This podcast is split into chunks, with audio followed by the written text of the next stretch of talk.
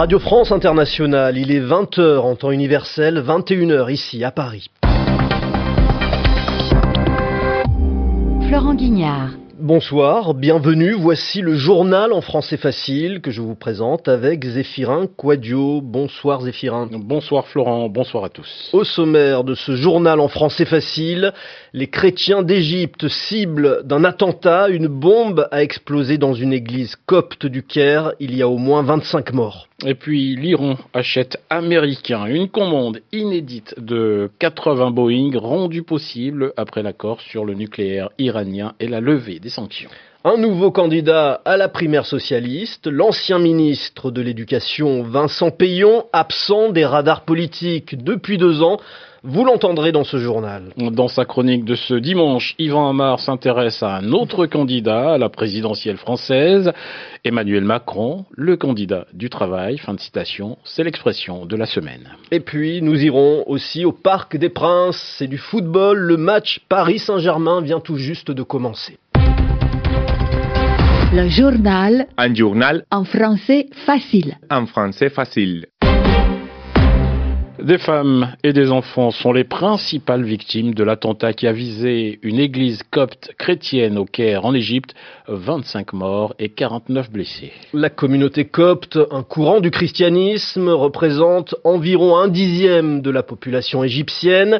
Elle était plutôt épargnée par le terrorisme depuis 2011, alors cet attentat a ravivé la colère des coptes égyptiens.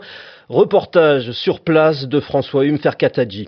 L'atmosphère est tendue devant l'église Saint-Pierre et Saint-Paul dont les vitraux ont été soufflés et la toiture éventrée sous le choc de l'explosion. Trois présentateurs télé très connus en Égypte sont tous pillés par la foule et forcés à partir. Magda Issa est de celles qui les accusent de mentir tous les jours à la télévision. Elle ne veut pas d'eux aujourd'hui après le drame et s'énerve contre les autorités. Comment ont-ils pu entrer avec cette bombe? L'église est censée être sécurisée. Il devait y avoir des gens de la sécurité. Moi, je suis chrétienne, j'ai une croix tatouée à la main et ils cherchent quand même mon sac. Une femme est suspectée de l'avoir fait entrer. Bien sûr, la sécurité lui a facilité le travail. Plusieurs centaines de personnes se massent devant le bâtiment pour prier ou exprimer leur soutien. Beaucoup tentent de faire redescendre la tension. Je parle aux policiers autour de nous, crie cet homme. Nous sommes ici en paix, nous sommes non violents, avant de recevoir des applaudissements. Ayman, 21 ans, plombier, le regarde les yeux humides. Ils nous traitent comme des gens qui sont extérieurs à la nation. Ils pensent que nous sommes faibles, mais nous sommes bien plus forts qu'eux. Chacun exprime les petites ou grandes humiliations subies en Égypte en raison de la religion copte et les pensées s'adressent aux familles des victimes fauchées en plein office dominical. François Mferkatadji, Le Caire, RFI. Et il y a eu aussi un attentat aujourd'hui en Somalie, plus de 20 morts dans l'explosion d'un camion piégé. Au Nigeria, le toit d'une église s'est effondré, il y a une centaine de morts. RFI, il est 20h03 en temps universel. C'est le plus gros contrat conclu entre les États-Unis et l'Iran depuis la révolution iranienne de 1979 la compagnie aérienne iranienne va acheter 80 Boeing pour plus de 16 milliards de dollars. Un contrat rendu possible depuis l'accord sur le nucléaire iranien il y a un an et demi. Une partie des sanctions économiques ont été levées et les Iraniens vont pouvoir voler américains. Francine Quentin. Avec la levée partielle des sanctions internationales en janvier dernier, l'Iran peut enfin renouveler sa flotte vieillissante, ce qui n'était plus possible depuis près de 40 ans. Les autorités de l'aviation civile iranienne estiment que sur 250 avions actuellement existants dans le pays, 230 doivent être remplacés. C'est dans cette vaste opération de rajeunissement que s'inscrit l'achat par la compagnie nationale Iran Air de 80 Boeing livrables sur 10 ans pour un montant de près de 16 milliards d'euros. Mais c'est aussi, après accord du Trésor américain, le plus gros contrat commercial entre l'Iran et les États-Unis depuis la révolution islamique de 1979. Déjà en janvier dernier, l'Iran a conclu un protocole d'achat avec l'européen Airbus portant sur 118 appareils, soit 24 milliards d'euros. Là encore, l'aval du Trésor américain a été sollicité car plus de 10% des composants de ces Airbus sont d'origine américaine. Francine Quentin. Et puis en France, un nouveau candidat à la primaire socialiste qui aura lieu en janvier prochain. Il s'agit de l'ancien ministre de l'Éducation, Vincent Payon. Vincent Payon avait quitté le gouvernement en 2014. Il ne faisait plus beaucoup parler de lui depuis. Il a pris la décision d'être candidat le soir même où François Hollande a annoncé qu'il renonçait.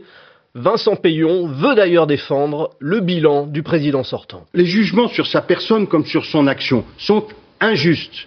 Il y a un seul pays en Europe qui a maintenu euh, sa cohésion sociale, son niveau de sécurité sociale, qui a même créé des postes de fonctionnaires, qui a fait de nouvelles conquêtes de protection sociale. Je suis le candidat d'une éthique politique, car je suis parti du gouvernement avant ceux qui peut-être n'ont pas l'air de vouloir soutenir leur propre bilan. Vincent Payon, il y a une heure, sur France 2, il vise ici les anciens ministres, Arnaud Montebourg, Benoît Hamon, Emmanuel Macron et même Manuel Valls, tous candidats à la présidentielle. Allez, sans perdre de temps, Florent, nous partons pour le Parc des Princes, à quelques centaines de mètres de notre studio. Et nous retrouvons Hugo Moissonnier qui suit l'affiche du dimanche soir. Le match Paris Saint-Germain-Nice vient de commencer, Hugo. Oui, 18 minutes de jeu ici au Parc euh, des Princes et une première mi-temps pour l'instant assez pauvre en, occasion malgré un, bon rythme. On notera quand même à la septième minute cette euh, double occasion parisienne initiée par l'Ivoirien Serge Aurier, très bon en ce euh, début de match. Il déboule, il trouve Kurzawa, centre frappe tendue du latéral gauche, repoussé par Cardinal, le portier niçois. Derrière, Cavani suit, mais repoussé, sa frappe est repoussée également derrière. Euh, le PSG euh, obtient un corner, une tête au point de pénalty de Thiago Silva, bien capté par Cardinal. C'était à la 7 et à la 8 minute. Depuis, euh, pas beaucoup d'occasions. Un Paris Saint-Germain qui domine, mais de manière plutôt stérile. 0 à 0, donc après 19 minutes au Parc des Princes. Hugo Moissonnier en direct du Parc des Princes. Il y avait deux autres matchs de la 17e journée du championnat de foot en France. Lyon a battu Rennes 1 à 0 et Saint-Étienne a battu Guingamp sur le même score 1 à 0.